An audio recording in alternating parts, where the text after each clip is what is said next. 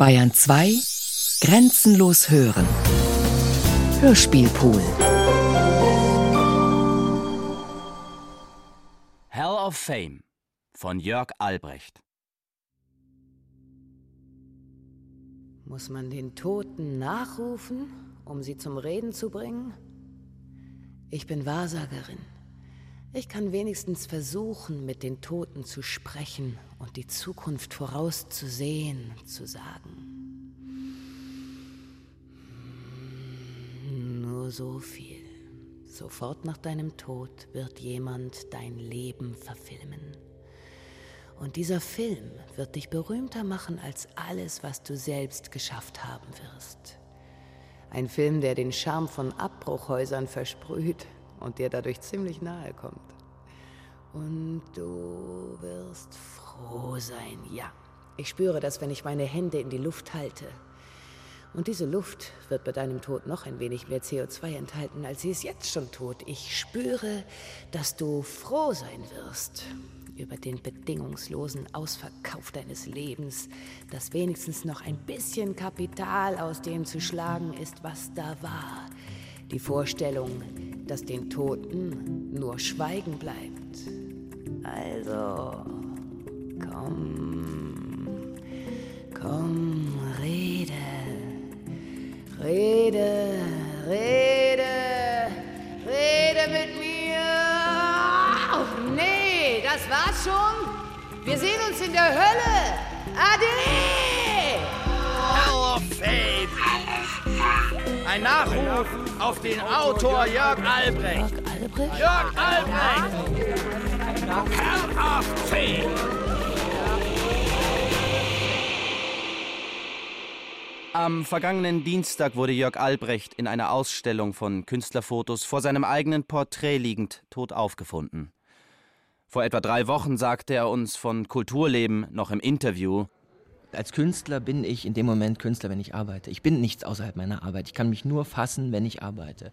Deswegen ist es auch vollkommen richtig, dass du mich jetzt nicht nach meinen Gefühlen fragst oder nach, nach meiner letzten gescheiterten Beziehung oder ob ich Angst vor der Zukunft habe oder sowas. Weil, äh, ganz ehrlich, da könnte ich gar nicht drauf antworten. Aber du greifst doch beim Arbeiten ständig auf das Leben zurück. I nein, nein. Was soll das Leben außerhalb von Arbeit sein? Ich lebe in dem Moment, wo ich arbeite. Meine Identität ist Arbeit. Ich verstehe das auch nicht, wenn heutzutage überall von Work-Life-Balance und so geredet wird. Also man hat die Arbeit, man hat die Freizeit und nur in der Freizeit ist man echt. Vollkommener Quatsch. Ich bin echt, wenn ich arbeite. Aber- ich glaub, Entschuldigung, ich glaube, wir sind alle echt, wenn wir arbeiten. Weil sobald wir privat sind, laufen wir als irgendwelche gefakten Hollywood-Kopien durch die Gegend und sind meilenweit von uns entfernt. Ja, nichtsdestotrotz hast du doch ein Privatleben. Also äh, du musst doch irgendeine private Beschäftigung auch haben. Fernsehen vielleicht. Dann, ja, dann konsumiere ich so. Wobei, ganz ehrlich, das ist das gleiche wie arbeiten, weil wenn ich arbeite, konsumiere ich auch. Ah, die, die Arbeit lauert überall. Ja, überall. Die Arbeit hat mich in Dienst genommen. Ich bin das Trägermedium, welches die Arbeit in die Welt trägt, in die Winkel der Welt. Und ähm, ja, vielleicht ist das so wie so, so ein Haus, weißt du? Da kommen so Termiten und, und zerfressen das und das bröckelt alles und so. Und das Einzige, was übrig bleibt, ist die Farbe. Und diese Farbe, das bin ich. Ja, ja, ja, ja, ja. Ich bin seit seinem sechsten Lebensjahr seine Agentin. Sechstes Lebensjahr. Eine lange Zeit. Also geboren wurde er 81 in der ehemaligen westdeutschen Hauptstadt, wuchs aber dann in Dortmund auf, ist ja so geografisch nicht so weit weg. Und es erzählt ja auch was, wo ein Mensch herkommt, ne? diese Wurzeln, die man da hat. Lebte aber dann, jetzt die Reihenfolge weiß ich nicht, aber in Wien, Berlin, New York, Tokio, Hollywood, L.A. Äh, er schrieb Prosa, Theaterstücke, Hörspiele, wie wir alle wissen. Aber Albrecht war ja ein bunter Vogel. Man wusste nie genau, war es jetzt ein Hörspiel, war es ein Prosa-Ding oder war es überhaupt was ganz anderes. Das ließ er immer ganz schön offen. Er wollte gar nicht, dass man wusste, was es war. Das war das Interessante für mich als Mediensoziologin, dass er es offenbar nicht aushielt, dass die Texte irgendwann fertig waren. Ich meine, er trat in Performances mit diesen Texten auf. Er trat gegen seine eigenen Texte an, um sie mit allen Mitteln zu etwas zu machen, das nicht gedruckt war oder abgeschlossen. Er versuchte auch immer wieder die Grenze zwischen geschriebenem, gesprochenem und der Musik in Frage zu stellen, und immer blieb das Publikum ratlos. Was ihn ja nicht davon abhielt, eine riesige Menge von Text pro Jahr rauszuhauen. Und je größer diese Textmassen wurden, desto geringer wurde die Aufmerksamkeit. Weniger Stipendien bekam er und Preise letztendlich überhaupt keine mehr. Zumindest in good old Europe. In Japan, ja, da füllte er ganze Stadien, Fußballstadien groß wie europäische Städte. Doch in den letzten Jahren wurde es ruhiger. Um ihn, das muss man schon sagen, seine neuen Romane, drei an der Zahl, alle begonnen und nicht abgeschlossen, landeten alle in der Development Hell, in der alles brach liegt, worauf sich so ein hektischer Produzent nicht mal mehr mit sich selbst einigen kann. Was blieb ihm denn dann noch? Das Schreiben für seine Theaterkompanie. Und die hatte den bezeichnenden Namen Copy und Waste. Und was schrieb er? Er schrieb schnell zusammenkopierte Stücke zum Thema urbane Räume. Ja, zusammenkopiert und mit seinen Freunden realisiert. Das war eine letzte Hoffnung, die er noch hegte. Entschuldigung. Ja, ähm, seine All-Time-Favorite-Themen waren Nasenbluten, Spiegelneuronen, Muskelkontraktionen, die Kontraktion unserer Städte durch den Kapitalismus und das Internet, Überforderung, Überforderung. Medial, Media, sozial, sozial emotional, die Kommunikation zwischen Hirn und Herz, kontaminierte Flüsse, Flächen, Sprachen, Versprecher und Stottern in Interviews. Der Horrorfilm, der, Porno, das Melodram, die Schönheit des Kinos und sein Verschwinden, die Schnelligkeit des Musikfernsehens und sein Verschwinden, die Privatisierung der Wahrnehmung, Liebe, vor allem wenn sie nicht stattfindet, aufgelöste, aufgelöste Regionen, Regionen, aufgelöste Figuren, unaufgelöste Handlungsfäden, der Glamour von Videoüberwachungsbildern und Politikern, das Echte und das Inszenierte der Tränen, die kuratierte Wirklichkeit, die körperliche Höchstanstrengung, wenn jemand dich anblickt, immer nur als den anblickt, der du sowieso schon bist. Ja, du, du bist, bist, was, du bist. bist. So ein Mist. Also letztes Mal, als ich ihn gesehen habe, da, da sah er eigentlich verliebt aus. Verliebt, aber auch irgendwie blass und krank. Oder vielleicht eben doch verliebt. Das, ich hätte es ihm einfach mal gewünscht. Also, also früher haben wir mal zusammen gewohnt und das das ging gar nicht anders. Da war ich sofort bei seinen Projekten dabei. Er hat immer alle um sich herum sofort einbezogen, alle hineingezogen in, ja, in die Tragödie seines Lebens. Und manchmal war er wahnsinnig erschöpft und traurig und enttäuscht und wütend, wütend, weil die Leute das alles nicht verstanden. Er hatte selbst ein Bild von sich, was er sein sollte. Und das hat ihn getrieben und angetrieben. Und deshalb diese vielen Auftritte. Du darfst dem Publikum nie den Rücken zudrehen. Ja, das war dieser Satz, den hat er irgendwie immer gesagt, wenn er auf die Bühne gegangen ist, kurz so vor seinem Auftritt in die Stille hinein hat er diesen Satz gesagt. Es war ein Lieblingssatz von ihm, den hat er geklaut, hat er irgendwo gehört. Du darfst dem Publikum nie den Rücken zudrehen. Nie, nie mit dem Rücken zum Publikum. Ich glaube, er hat viel geklaut, ja. Ich glaube, er hat ganz schön gesammelt. Ich würde sagen, eher gesammelt und benutzt so. Und das hat er ja durchgezogen, wenn er auf der Bühne war. Also immer. Also er war immer auf On. Halt durch, Junge!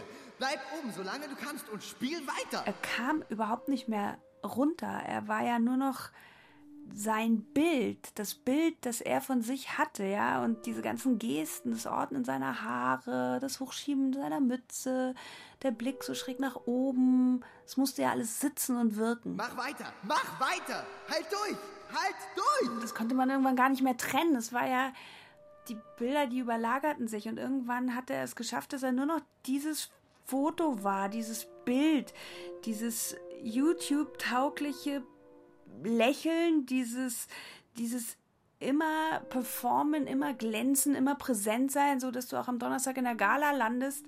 Und eigentlich hat er total vergessen, warum er überhaupt auf die Bühne gegangen ist. Da oben kann ich mich so schlecht benehmen, wie ich will. Das ist nicht das echte Leben. Und dieses Bild, was er von sich hatte, das wurde von Shooting zu Shooting schärfer. Und am Ende, am Ende war seinem eigenen Foto wahnsinnig ähnlich. Ja, meine Bildqualität ist nicht schlecht, aber richtig bewohnbar fühle ich mich nicht. Wenn Lebende über Tote sprechen, dann nennt man das Nachruf. Der Anlass ist ein aktueller Tod, meist von Personen manchmal auch von Comicfiguren. Oder Fernsehserien, die nach Jahrzehnten doch sterben. Manchmal auch von abstrakten Gebilden, etwa der Tod der Demokratie oder des Sozialstaats. Der Nachruf taucht in allen möglichen Formen auf. Gedruckt, ins Netz eingestellt, im Radio oder Fernsehen gesendet oder einfach vor denen gesprochen, die der Tote zurücklässt, seine Familie, seine Freunde und seine Feinde, die sich ein letztes Mal vergewissern wollen, warum sie hassten. Wärst du gefährdet, dass man seinen Nachruf schleunigst vorbereiten muss? Siehe die XY-Liste, auf der die ARD alle vorproduzierten Nachrufe verzeichnet. Unter Y stehst du, wenn dein Nachruf in der Tagesschau oder den Tagesthemen läuft. Unter X, wenn das Programm für dich sofort unterbrochen wird, samt Sondersendung. So oder so. Indem sie als Tote vorproduziert werden, sterben die Prominenten jetzt schon. Jipp, dein Leben ist durch. Wie soll ich da noch handeln? Ich kann nicht mehr handeln. Es ist zu erwägen, ein Verbot zu erlassen, Nachrufe auf Prominente vor ihrem Tod zu schreiben. Aber nicht erst seit Liz Taylor wissen wir, den Toten nachzurufen schützt dich nicht vor dem Tod. Mel Gasso, Hauptschreiber des Nachrufs der New York Times of Liz Taylor, starb ganze sechs Jahre vor ihr. Wenn Tote über Tote sprechen. Es ist auch zu erwägen, ein Verbot, Nachrufe nach dem Tod ihrer Verfasser zu drucken. Wie? Jetzt soll ich von vorn beginnen. Das wird schwierig. Der Tote kann als Toter ja nicht gedacht werden. Der Tote kann nur als Nicht-Lebender gedacht werden. Der Tote kann höchstens als Leiche betrachtet werden, als sterblicher Leib. Aber der Rest von ihm, wo ist der hin? Darüber sollten wir sprechen. Sprechen. Sprechen. Und indem wir sprechen, wandeln wir den Tod um in eine andere Form von Leben. Deshalb kam es mir so komisch vor, als der Schreiber meines Nachrufs vor mir starb. Wenn Tote Überlebende sprechen. Gerade noch das letzte Wort in den Computer gehackt, dann Ausatmen. Sehr lange ausatmen. Übertrieben lange ausatmen. Und? To shine or not to shine. Ja, du bist, was du bist. So ein Mist. Der Autor im Nachruf. Formen und Funktionen der literarischen Memorialkultur von der Reformation bis zum Vormärz. Von Ralf Georg Bogner. Tübingen 2006, 472 Seiten. Sprache Deutsch. Nur noch zwei Stück auf Lager. Jetzt bestellen. Ja, ich war sein Ansprechpartner hier in der Videothek. Also er hat manchmal äh, für eine Nacht so 10, 12 Filme ausgeliehen. Das muss man sich mal vorstellen. 10, 12! Der muss die irgendwie gleichzeitig gesehen haben, nebeneinander her oder so. Und konnte dir trotzdem sagen, ja, nee, also nicht unbedingt, was die Handlung war, das nicht, aber, aber er konnte dir alles sagen über die Dinge, die die Menschen in den Filmen sagen. Und über die Dekolletés. Du darfst dem Publikum nie den Rücken zudrehen. Das ist aus äh, Wild Star von Roland Klick, 1983. Den Film hat er sich bei mir im Laden so an die 200 Mal ausgeliehen. Auf VHS. Das Band war am Ende total verschmutzt und ruckelig. Also in diesem Film, da, da, da, da geht es ja um diesen äh, heruntergekommenen Musikmanager, ja? gespielt von Dennis Hopper. Und der will einen jungen Typen namens Modi Mudinski zum Popstar aufbauen. Und er will sich auf seine alten Managertage beweisen, dass er noch einen Kuh landen kann. Ja, und schreckt nicht mal davor zurück, ein Attentat zu faken. Und diese Frage, ja, was ist gefaked und was echt, ist das Leben, das wir führen, echt oder das Gegenteil? Und, und, und ist das nicht sogar gut, wenn es unecht ist? Ja, also das, das hat auch ihn immer beschäftigt. Interessant. Hm. Gehörte seine Selbstinszenierung auch dazu? Ja, ich, ich glaube, dass das gar nicht so inszeniert war alles. Nein, nicht inszeniert, aber vielleicht ähm, sowas wie Self-Branding. Bist du so schwer von Begriff? Das Kind braucht einen Namen. Nenn es Future, das klingt in den Ohren. Future, das ist Marketing. Marketing. Ja, also, ähm, Hopper hat sich jeden Tag einen Koffer Koks ans Set liefern lassen. Die konnten nur zwei Stunden am Tag drehen und wenn, dann war er völlig drauf.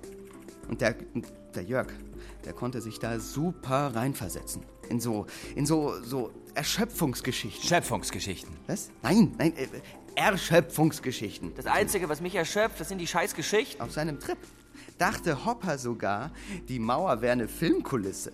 Und er fühlte sich selbst auch wie Kulisse. Er hat gemerkt, dass er nicht mehr der junge Shootingstar war, sondern Inventar. Wenn Szenen nicht richtig gut sind, aber zu teuer waren, um sie einfach wegzuschneiden.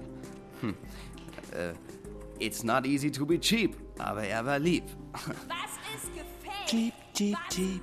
Wir haben uns alle lieb. Yeah. Nachrufe aktualisieren. Äh, fangen wir an mit Justin Bieber. Lourdes Ciccone. Hä? Wie spricht man die? Lourdes, ist klar, Ciccone. Ja, Lourdes Ciccone. Anna Ermakova. Sascha Obama. Jaden Smith. Willow Smith. Shiloh Jolie Pitt. Und in derselben Reihe dann auch noch Suri Cruz. Nekrologe, das waren Kataloge der Toten, Bücher mit den Namen der Verstorbenen, für die gebetet werden sollte. Und als das 19. Jahrhundert begann, das uns ja leider viel zu früh verließ, tauchten zwei große Formen auf. Die große Fiktion, also der Roman, und die große Nichtfiktion, also der Nachruf. Beide immer beliebter, je weiter das 19. Jahrhundert fortschritt und selbst auch schwebte zwischen Fiktion und Nichtfiktion. Aber ich will ja nicht den Fehler machen, der bei Künstlern immer gemacht wird. Der Zusammenhang zwischen Person und Werk wird zu eng angelegt. So eng wie zwischen DNA und Mensch. Die Person als DNA des Werks? Ja, es gab ihn schon, diesen forcierten Konnex bei ihm zwischen Leben und Schaffen. Und sicher wird es auch genagt haben an ihm. Ich meine, wenn niemand dich versteht, aber für eine echte Tragödie, wenn man das mit anderen Biografien aus der Literaturgeschichte vergleicht, ist das ein bisschen dünn, flapsig gesagt. Andererseits die Tragik eines Lebens, das es nicht schafft, sich zu verkaufen. Er schrieb viel über das 21. Jahrhundert und hat es doch nie geschafft, das Wichtigste zu erfüllen, was man können muss in diesem Jahrhundert. Dich immer wieder und immer neu und anders verkaufen. Ein Menschenleben muss sich in 55 Minuten präsentieren lassen. Äh, Sekunden, in 55 Sekunden. Auch ein Autor muss seinen CV clean halten. Das Wichtigste ist, dass ich weitermachen kann. Einfach weiter. Sehen Sie, und das wird schwerer. Wenn das Zielpublikum auf so ein Minimum an Menschen beschränkt ist. Diese Textwüsten. Man ist doch ziemlich dehydriert, wenn man da rauskommt. Ich meine, solche Textstellen hier. Du bist ein, du bist ein liegen gebliebenes Bürogebäude, nicht mal 30 Jahre alt, das alles sein wollte. Shiny und offen und international. Und jetzt? Als Wissenschaftlerin frage ich mich ja schon, ob etwas verstanden werden will. Und das spätestens, ja, das ist dann die Stelle, wo man nicht weiterkommt. Und die Beschäftigung dann noch stoppt. Was ist gefaked? Was echt? Geboren wurde Jörg Albrecht 1981 im August, 20 Tage nachdem ein US-amerikanischer Musikfernsehsender auf Sendung ging. Mit drei Jahren schon zu klein gewesen. Mit vier, fünf Jahren Röcke getragen. Mit sechs, sieben Jahren noch immer nicht die Uhrzeit ablesen können. Also nur auf digitalen Uhren. Mit 15 so depressiv, dass er ein Jahr das Haus der Eltern nur verließ, wenn er musste. Mit 16 dem Irrglauben verfallen, eine Musikrichtung namens Independent könnte sein Leben retten. Mit 17, also sehr spät, das erste Mal erlebt.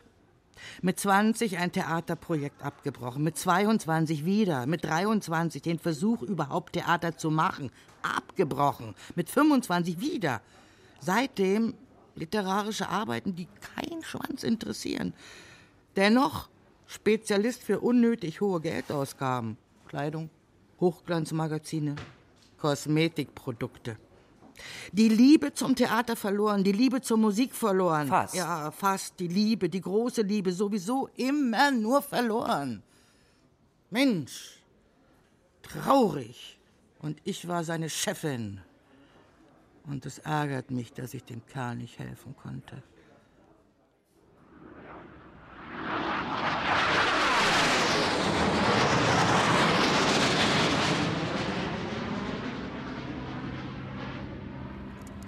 Liebe Virginia. So nannte er mich immer. Gestern bin ich in Dubai gelandet. Auch wenn ich nie so hieß. Und hatte direkt einen Traum. Und wir erzählten uns immer von unseren Träumen. Ich stand vor einem Spiegel. Direkt davor. Ich konnte seine Kühle fühlen und mich sehen, ohne Verzerrung, sehr klar. Doch als ich den Arm ausstreckte, um mich zu berühren, griff ich ins Leere. Ich war nicht erreichbar. Dabei müssen wir doch erreichbar sein, immer. Immer fühlen wir uns unerreichbar, wenn wir im Theater oder im Flugzeug mal kurz das Handy ausmachen müssen oder im Bett. Wir wollen erreichbar sein. Und die einzigen, die das nicht machen müssen, die immer unerreichbarer werden, sind die Geschichten. Die flüstern uns zu, sei fit, sei rauchfrei, Und um Gottes Willen, sei gesund. Das kennen du und ich doch noch aus den 90ern von den Screamo-Bands mit ihren Straight-Edge-Kreuzen auf der Hand. Kein Alkohol, keine Drogen, manchmal auch kein Sex. Und auf einmal leben alle so. Was ist los? Eben waren wir noch underground oder zumindest am Rand. Und jetzt in der Mitte, völlig aufpoliert. Ja, jeder kann ihn selbst machen, den roten Teppich. Und darauf stehe ich und drehe mich als Diet Girl. Wenn das Do-it-yourself-Prinzip sich gegen dich wendet. Wir sprechen. Das haben wir immer am Ende von Mails oder Telefonaten gesagt. Wir sprechen. Und jetzt ist das Sprechen unterbrochen. Für immer. Und ich, ich werde nie sagen können, es ist niedlich, wie du im Alter versuchst, weicher zu wirken. Wie dein Hintern? Diesen Kommentar als bedenklich melden? Hier. In unseren Herzen lebst du weiter. In unserem Gedächtnis bist du golden. Und im Netz strahlst du, solange die Server dich speichern. Speichern, um dich zu vergessen. Memorybox bietet Ihnen die Möglichkeit, die Erinnerung zu bewahren. Dabei wendet sich Memorybox in erster Linie an Trauernde, die den Nachruf auf den Verstorbenen sichern wollen. Für Jahre, Jahrzehnte. Denn Nachrufe auf gewöhnliche Sterbliche verschwinden oft. Memorybox ist die ideale Ergänzung zur Anzeige, in die Sie einfach den Link einfügen können. www.memoryneverfailsinabox.de Im Online-Kondolenzbuch können die Trauernden ihre Anteilnahme verbalisieren, auf Wunsch auch anonym. Der Knüller jeden Monat verlost Memorybox unter allen Usern eine Spieluhr mit dem Song Memory aus Cats oder ein Memory-Spiel mit Motiven jedes Verstorbenen. Das Andenken wird so wachgehalten. Forever. Ruhe aus, ey, hör auf, ich ertrag das nicht. Jetzt halt mal den Mund hier. Komm, Klappe. Und wandle mit mir auf Pfaden der Erinnerung. Was ist los, Herr Albrecht? Jörg, nimmst du Drogen? Ich bitte dich, wir sind hier in Hollywood. Da kann man doch nicht solche Sachen in die Welt setzen. Was glaubst du, was die Klatschbalten draus machen? Ja, das war jetzt aus einem anderen seiner Lieblingsfilme. Heat. Heat. Gedreht von Paul Morrissey. Produziert von Andy Warhol äh, mit Stars aus dessen Factory. Unter anderem mit diesem bildhübschen äh, Joe, Joe D'Alessandro. also wenn er von was abhängig war, dann von solchen Bildern. Ja. Solchen alten Bildern mit ihrem alten Glamour. Genau, Jummel. Ja, der alte Glamour war magisch. Der stand noch in direkter Verbindung zu Bittgebeten und Beschwörungen. Vergleiche Shaja Gabor, Judy Garland oder eben Joe D'Alessandro. Der neue Glamour ist ein mieser Zaubertrick. Also in Heat äh, geht es um diesen jungen Typen, früher mal Kinderstar, der sich einlässt mit so einer gealterten Filmdiva. So abgehalfterter Glamour, das hat ihn fasziniert. Ja. Ja, weil er sich selbst als abgestürzt sah. Jörg, der schrieb doch auf der Folie des Warhol-Films an einem Musical. Ja, das stimmt. Ja, in einer Überschreibung von Lloyd Webbers Sunset Boulevard. Ja, und wie in Sunset Boulevard will die Diva ihren Lover am Ende, Ende erschießen. erschießen. Und? Und? Der Revolver streicht. Scheiße. Scheiße! Ja. Scheiße! Verflixt! Verflixt! Das, Scheiße! das war der Herzschlag für ihn. Dieser Moment. Der Zusammenbruch im Exzess, die Hysterie. Das ist es, was ich will, Leute. Hysterischer Glamour! Ein Haufen von Dilettanten, um Gottes Willen. Ich als Mediensoziologin, ich analysiere solche Biografien, ich sehe immer wieder Neurosen, gestörte Persönlichkeiten, das ehrgeizige Streben nach Erfolg und letztendlich Verzweiflung, Angst, Selbstzerstörung. Oder nein, nein, nein, nicht Selbstzerstörung. Das kann ich noch besser formulieren. Warten Sie, ich hab's gleich. Psst, Ruhe jetzt mal. Voilà. Da bist du und da ist dein Bild. Und du zappelst. Und wenn du es nicht erreichen kannst, dann hebt eben dein Bild den Revolver. Und ob er streikt oder nicht, du wirst nie mehr gesehen. Ja, auch wenn du zu sehen bist. Was ist gefaked? Was ist echt? Ja, du bekommst immer die Bilder, die du verdienst. Ich habe gehört, er hat sich kurz vorm Ende fürs Dschungelcamp beworben. Lüge. Könnte Sichtbarkeit mehr sein als das, was wir sehen? Äh, also, die Mama war italienische Opernsängerin und er wurde geboren in einem sizilianischen Dorf. Und ganz früh kam er schon äh, mit den Regeln der Spannung in Berührung. Sein Kindermädchen starb an einem umstürzenden Hochspannungsmast. Da war er fünf. Und nachdem er sich in den frühen Jugendjahren durch sämtliche Werke der Kriminal- und Thrillerliteratur gearbeitet hatte, veröffentlichte er schon, man bedenke, mit 16 allerdings unter Pseudonym seinen ersten Politthriller, der seinem Vater allerdings die Stellung kostete, aber man denke daran, später äh, wirklich das ganze Leben des Vaters sanierte.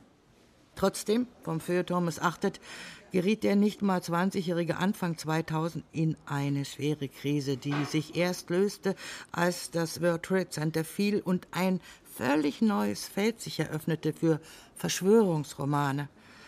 Und danach wurden seine Sachen immer schneller, immer dicker, immer kleingedruckter wurden seine Bücher, die nach und nach jegliche Psychologie hinter sich ließen und stattdessen die die wirklich die Handlung immer wieder umstürzen. Die Leser sollen es schnell lesen, sehr schnell. Sie müssen ihren Flug verpassen, weil sie sich nicht losreißen können. Aber um eine gute Figur zu machen vor der Literaturkritik, schrieb er immer noch mehr Brüche.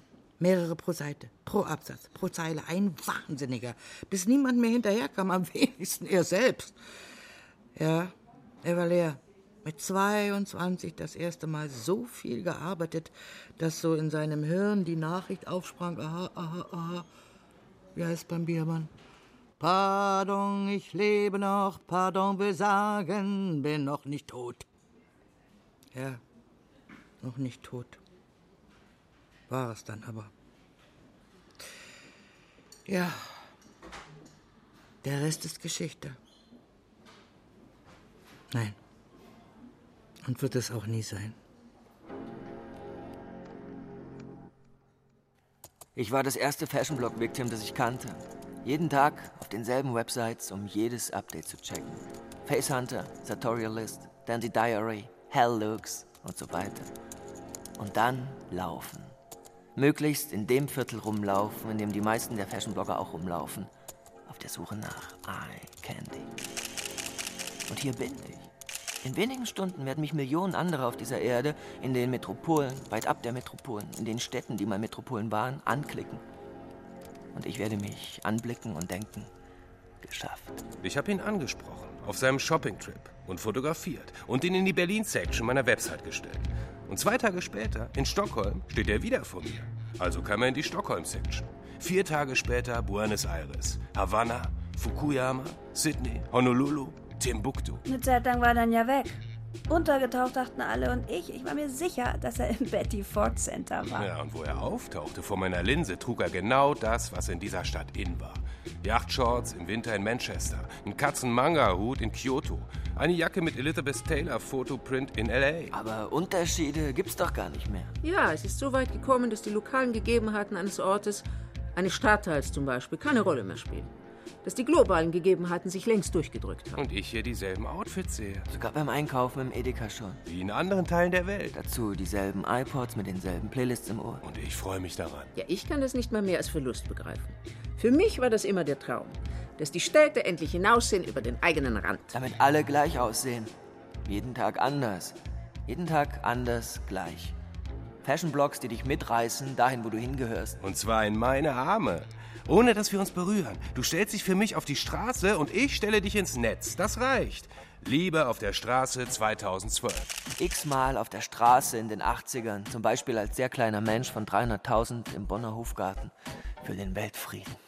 X-mal auf der Straße in den 90ern gegen Nazis, Atomkraft oder schlechte Musik.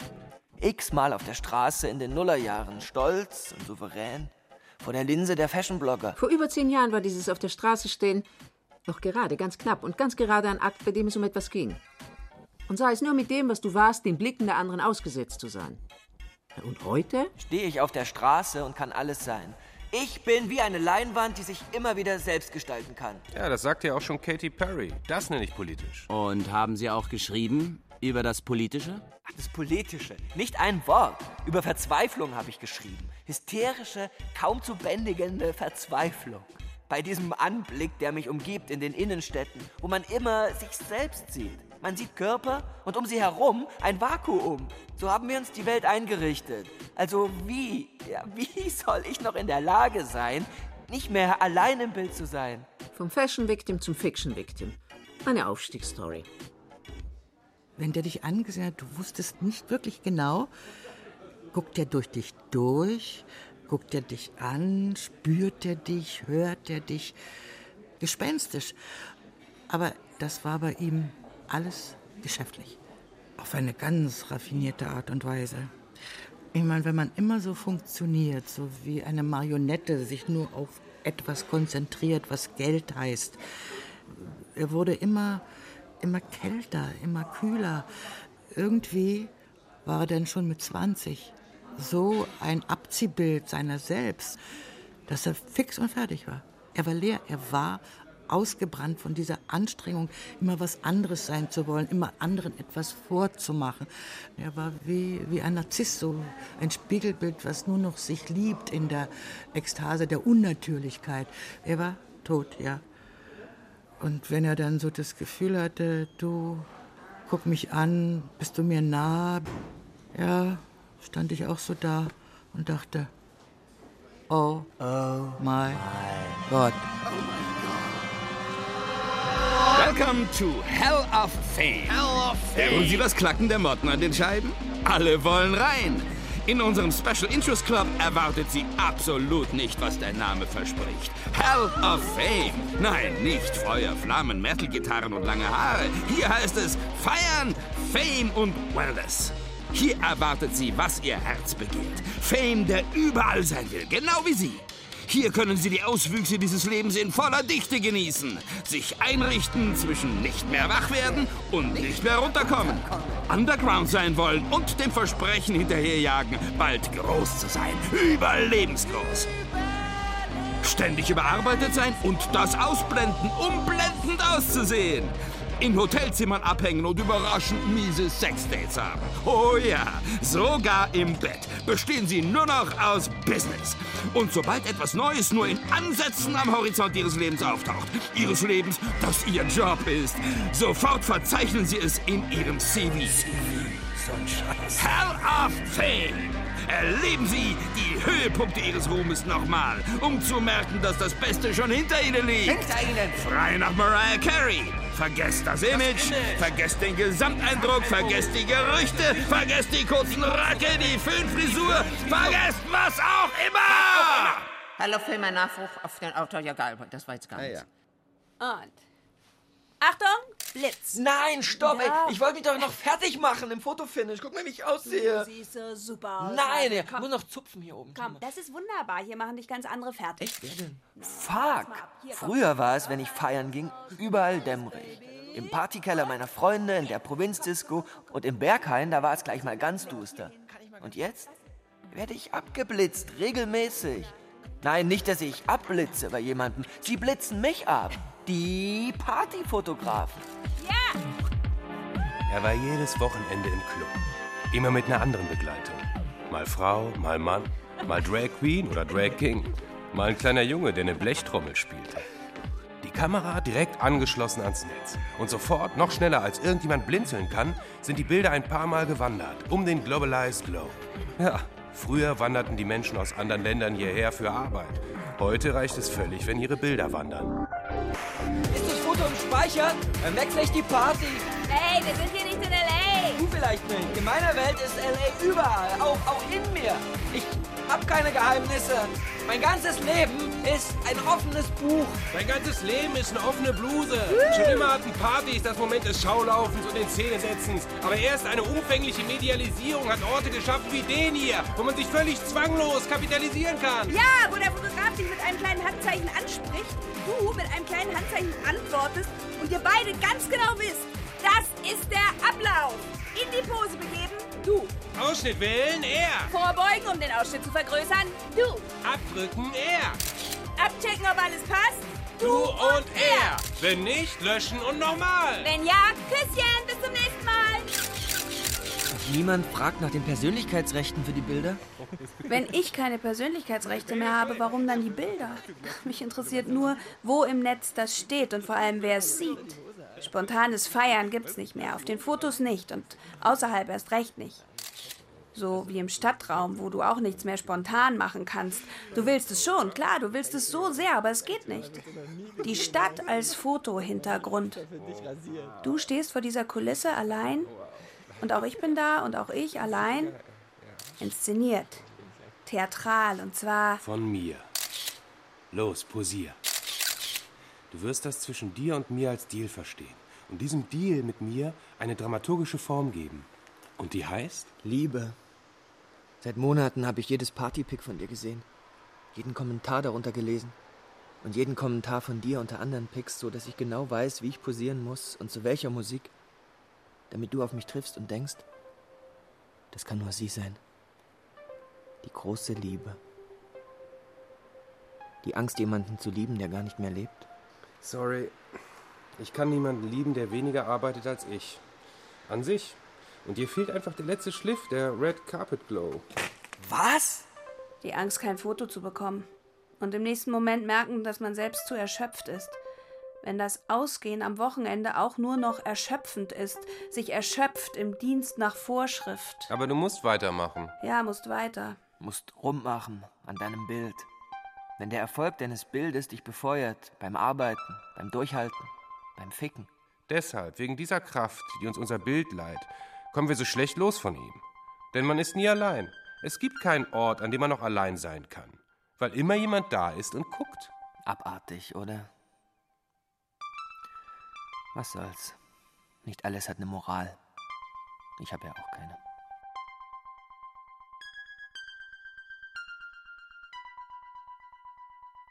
Jetzt richten Sie Ihr Bewusstsein nach innen.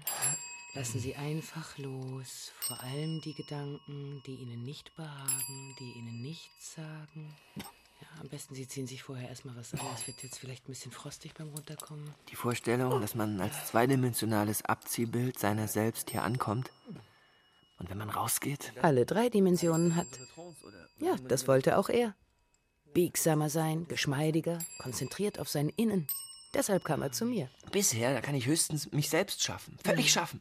Mit diesen Monstern, die ich auch noch selber zeuge. Projekte. Ja. Komm, einatmen. Mm, ja. Und ausatmen. Und ein Weg mit den Projekten, genau, weg mit dem ganzen Mist, mit dem inneren Auge. Durch den Brustkorb deinen Atem sehen und dich, ja, sieh dich an. Ja, du bist vital. Und du bist schön. Und ja, genau. Kommt raus gerade. Ja, ja, ja. Ja, komm, das ist doch alles nur das Außen. Hm? Alles am Ende nur das Außen. Was willst du denn? Noch mehr? Ja, er wollte immer noch mehr. Und so bildet sich, je länger wir dieses Leben dekonstruieren, rekonstruieren, ein Mensch wie Sie und ich. Jörg Albrecht zum Anfassen. Was soll das heißen? Ich bin ja da zum Anfassen. Dir fehlt einfach der Red Carpet Glow. Aber niemand tut es. Haben Sie den Satz irgendwo günstig gekauft? Nein, geklaut. Hier. Schon zu Lebzeiten den eigenen Nachruf gestalten. Warum nicht? Haben nicht die meisten Menschen ein Testament verfasst, ihr Vermögen weitergegeben, mit Angehörigen darüber gesprochen, wie und wo sie bestattet werden möchten? Nur für ihren Nachruf haben sie oft keine Zeit mehr. Geht es ihnen ähnlich? Wir gestalten ihren Nachruf nach ihren Vorgaben. Die Kosten bei uns belaufen sich für den Standardnachruf auf einmalig 150 Euro. Wir machen Ihnen gern ein Angebot. Alles ist möglich. Still. Ich werde mich in Trance begeben. Hallo.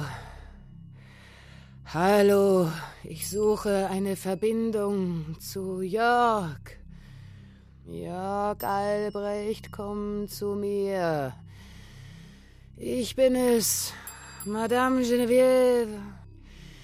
Jörg, in drei Tagen startet die Verfilmung deines Lebens. Jörg. Oh. Jörg? Das hätte ich gern zu Lebzeiten erlebt. Jörg, was machst du im Jenseits? Schreiben. Schreiben? Selbst nach dem Tod komme ich nicht von dieser Geschichte los, die da lautet, ich muss das machen. Ich kann mich nur fassen, wenn ich arbeite. Sonst nicht. Ein Geist, der sich fassen will und ins Leere greift. Ja, ich weiß, dass er litt. Lange schon. Er hatte es ja mit OPs versucht. Facelift, Lidstraffung, Nasenkorrektur. Und dann fanden wir über eine Verbindung heraus, dass sein Ich eine Frau war. deshalb arbeitete er so viel zu Transgender? Auch seine Geschlechtsumwandlung musste schnell gehen. Notfalls illegal, zack, zack. Und je länger er die Hormone nahm, desto deutlicher zeigte mir die Kugel, wie sein geistiges Ich in seinem weiblichen Körper ankam. Aber auf den letzten Fotos ist davon gar nichts zu sehen. Hm, er hätte es erst im Moment der Perfektion offenbart, wenn dieses neue Bild das weibliche Hochglanz gewesen wäre. Wenn man denkt, endlich bin ich eine Frau. Naja, oder wie ich als Fitnesstrainer, endlich werde ich ein Mann. Oh, naja, dann fanden sie ihn. Ich hatte im Gefühl, dass sowas passiert. Im Jahr des Drachens.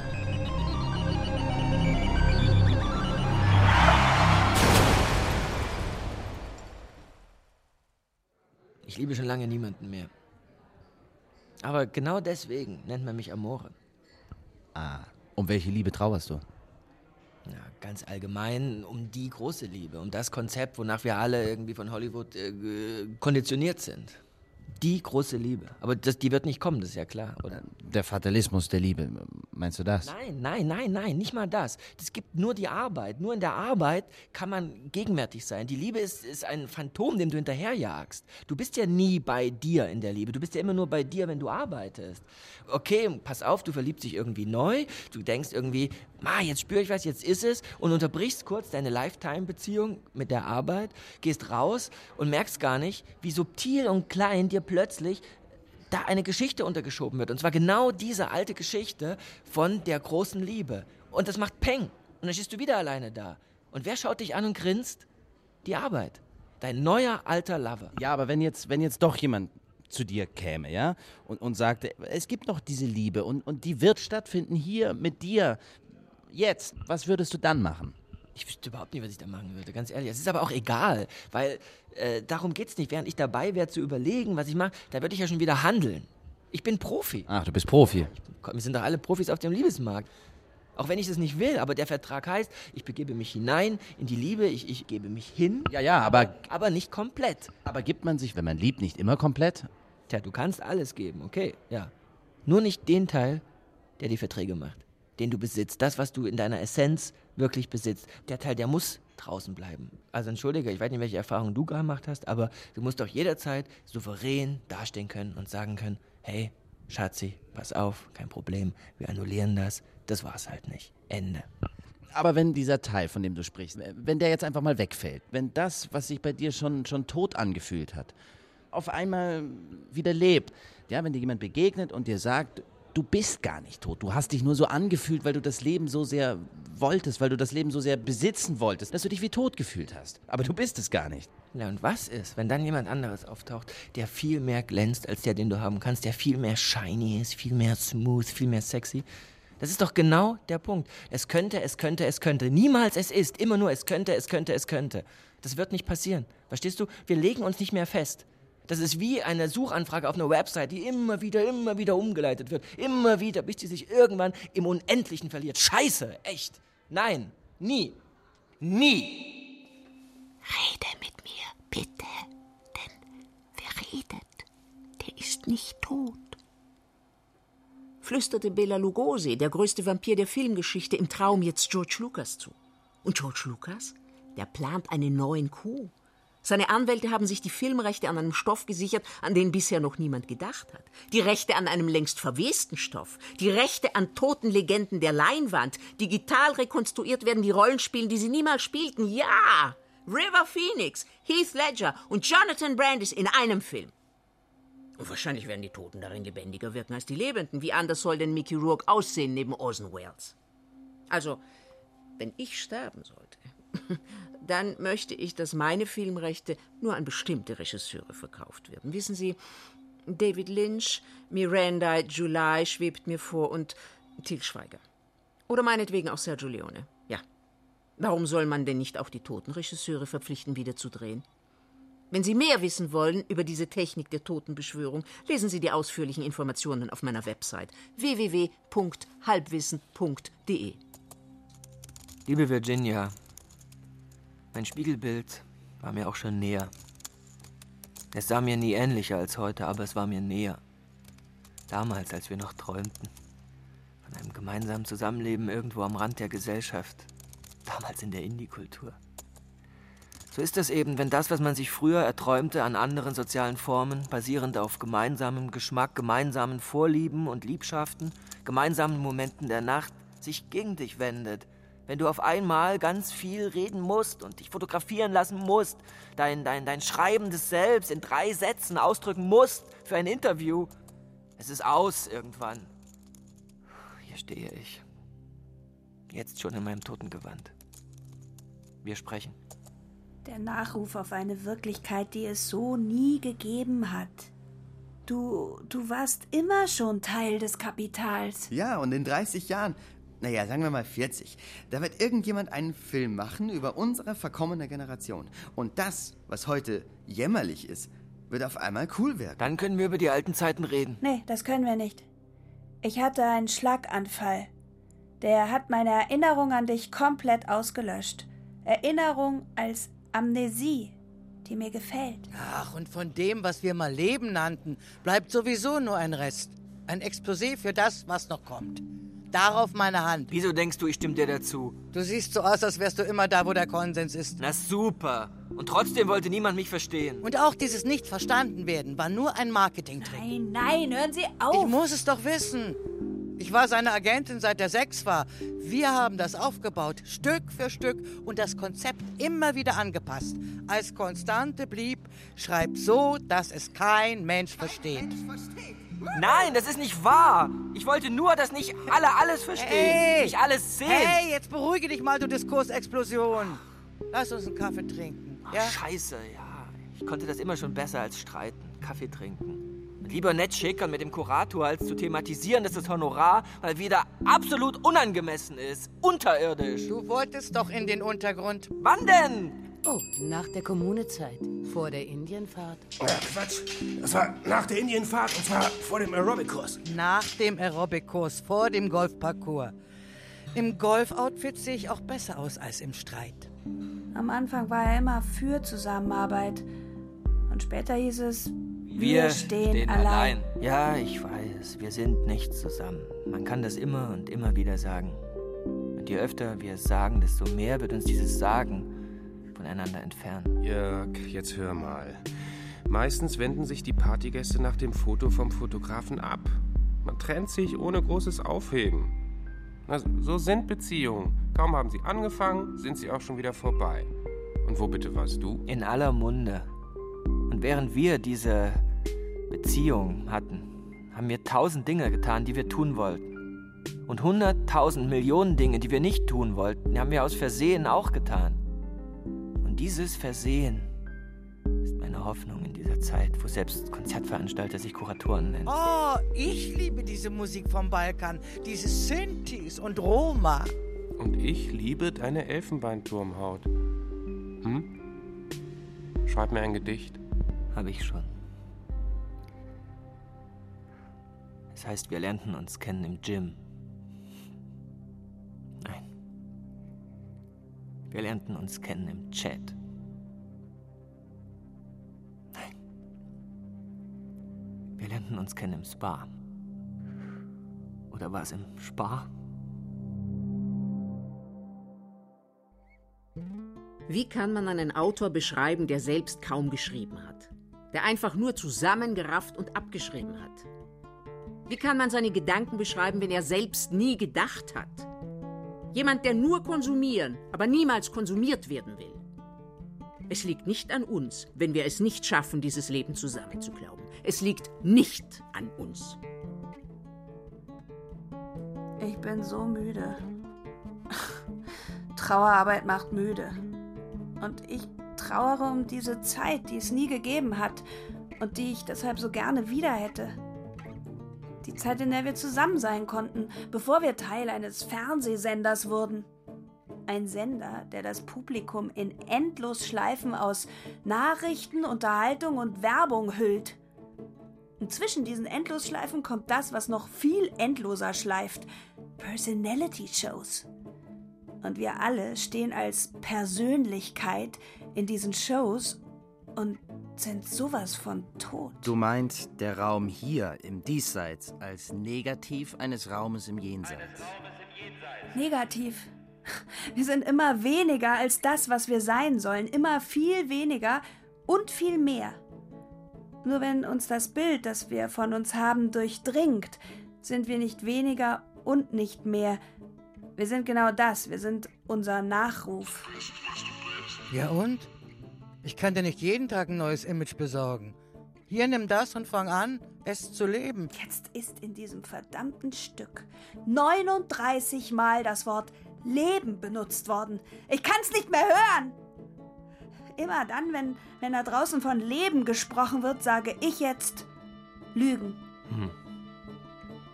Alles an mir will lügen. Ein Nachruf ohne Folgekosten? Das sollte es werden. Die Verfilmung des Lebens von Jörg Albrecht, die heute um Punkt 21.08 Uhr Premiere feiert, im Internet, wo inzwischen in Dutzenden von Literatur-, Film- und Gossip-Foren Threads aufgetaucht sind, in denen Leute ihre Nachrufe posten. Ein weiterer Thread seines Lebens. Ein weiterer Faden. Und wird wenigstens der dann mal rot sein? Schon jetzt dürfte diese Verfilmung bekannter sein als alles, was Jörg Albrecht geschrieben hat. So verwundert auch folgende Basisinfo zum Film nicht, die schon geleakt worden ist. Es gibt keinen Text, keinen einzigen Dialog, die Sprache kommt sowieso immer zu spät. Die Vorstellung, dass auch den Lebenden nur noch das Schweigen bleibt. Ja, sie können dastehen und sich selbst bewundern in ihrer Perfektion und schweigen. Und er ist raus aus der Hell of Fame. Wo immer du jetzt steckst, Jörg, Du hast sicher einen kleinen Kopierer dabei und legst ab und zu den Kopf drauf, um die Wärme des Laserstrahls zu spüren. Wo immer er ist, er hört seinen Fans jetzt zu, denn ja, auch die gibt es. Und wir haben einen von ihnen live hier im Studio. Hallo. Hallo. Was hast du uns mitgebracht? Ein Song, den ich geschrieben habe für ihn und ähm, den würde ich jetzt gern für euch singen der heißt Das Ende der Erklärung der Liebeserklärung. Wir rennen weiße Pferde der Sonne entgegen. Nachts saßen wir am Feuer und wärmten unsere Seelen.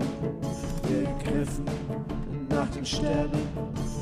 Ich dachte, alles wird gut, doch ich konnte dich nicht retten. Mir fehlte der Mut. Und so steh ich hier und zünd ein Kerzchen an. Und so steh ich hier, gebrochen als halber Mann. Jörg, Jörg, Jörg, ich hoffe, jetzt geht's dir gut. Schreibst da oben tausend Bücher, bist noch immer so klug. Wo dein Körper war, ist jetzt ein Luftzug. Es wird kalt hier, ich sing vor Trauer und Wut. Hell of Fame von Jörg Albrecht. Mit Jörg Albrecht, Sebastian Weber.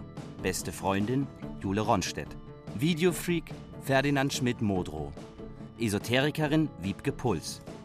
Agentin Ilona Grantke. Fitnesstrainer und Fashionblogger Oliver Maleson. Werber Martin Umbach. Moderator Johannes Zirner. Mediensoziologin Claudia Sophie Jelinek. Vom Ende, vom Ende, vom Ende. Komposition Jakob Suske. Ton und Technik Gerhard Wichow, Daniela Röder. Regieassistenz Annegret Arnold. Regie Bernadette Sonnenbichler. Produktion Bayerischer Rundfunk 2013.